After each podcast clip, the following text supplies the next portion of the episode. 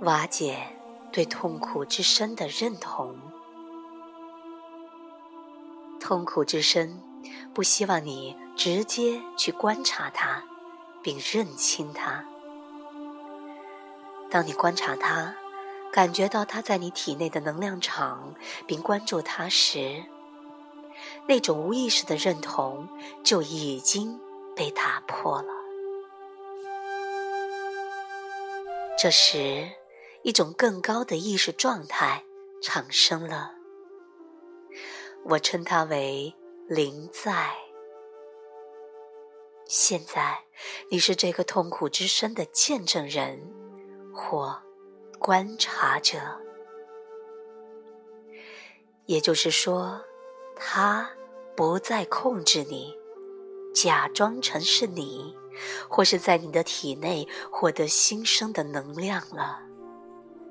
你已经发现了你自己内在的强大力量。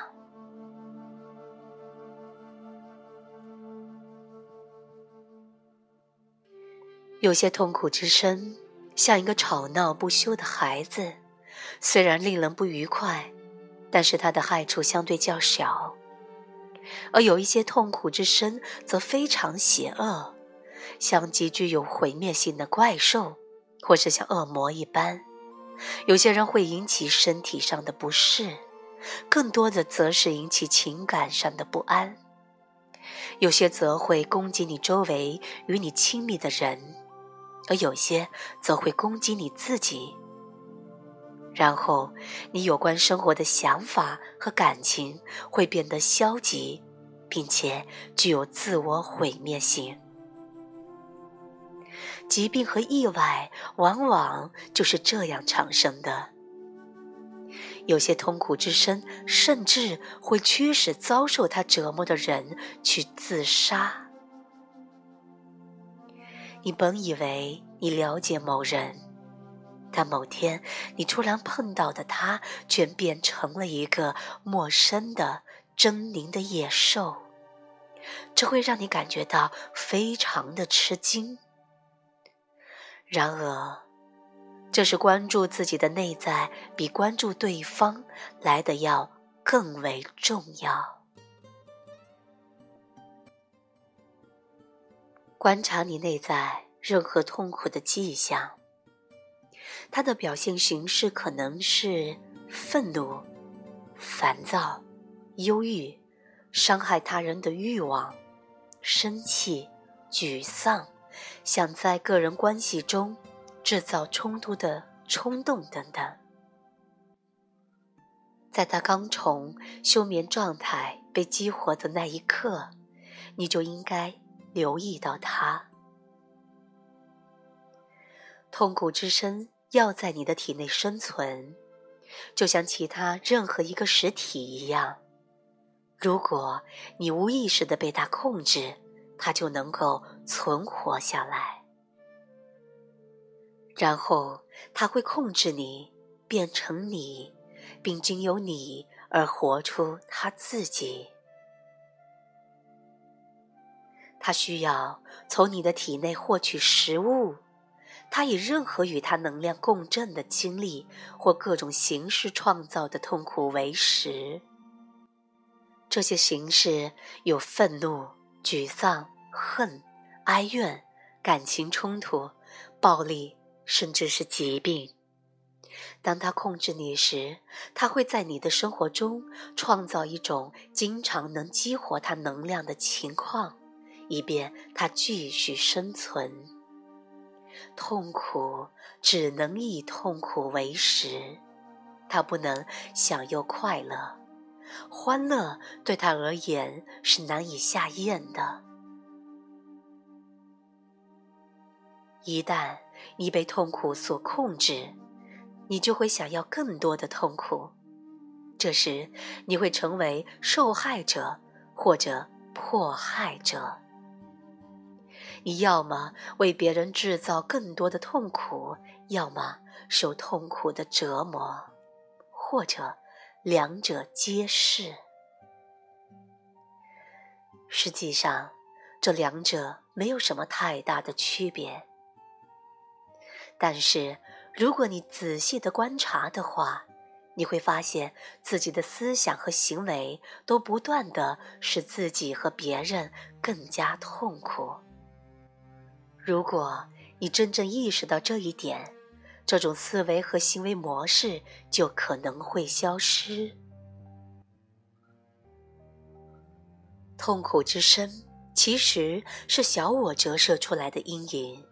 他很害怕你的意识之光，他的生存取决于你对他无意识的认同，以及你面对内在痛苦时那种无意识的害怕。但是，如果你不面对痛苦，不努力把意识之光带进痛苦中，你将会被迫一次又一次的。激活你的痛苦之深，痛苦之深对你来说就像一个危险的怪物，你甚至不敢直视它。但是我可以肯定的说，它只是一个幻觉，它在你临在的力量下没法生存。当你。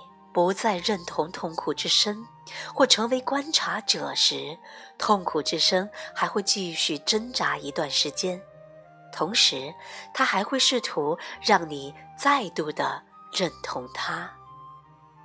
虽然你不再通过认同它而再继续给它能量，但是它还是会持续保持一定的功能，就像转动的轮子一样，即使你不再推动它。它也会因为惯性而继续转动一会儿，在这个阶段，它可能还会在你的身体的不同部位制造一些痛苦或不适，但是这些痛苦不会持续很久。请保持临在状态，对痛苦保持关注，守卫你的内在空间。你需要充分的保持注意力，才能够直接的观察痛苦之深，并感受它的力量。这样，它就无法再度控制你的思维了。当你的思维被痛苦所控制时，你就会再次与它认同。而痛苦之身就会再次通过你的思维获得生存。比如说，如果愤怒一直左右着你的思维，你不停的在想别人对你做的事儿，或者你将要对别人做的事儿，这时你就无意识的被痛苦所控制了。痛苦之身又变成了你，在有愤怒的地方。通常就会有痛苦埋伏在其下，或者当你心情不好时，你开始有了很多的消极思想，并不断的想你的生活是多么的糟糕，这时你的想法就会和痛苦之声结合，你就会无意识的被痛苦所控制。也很容易遭受痛苦之深的攻击。此处我所说的无意识，是指对某个思想或情绪模式的认同。它隐含的意思是观察者的完全缺席。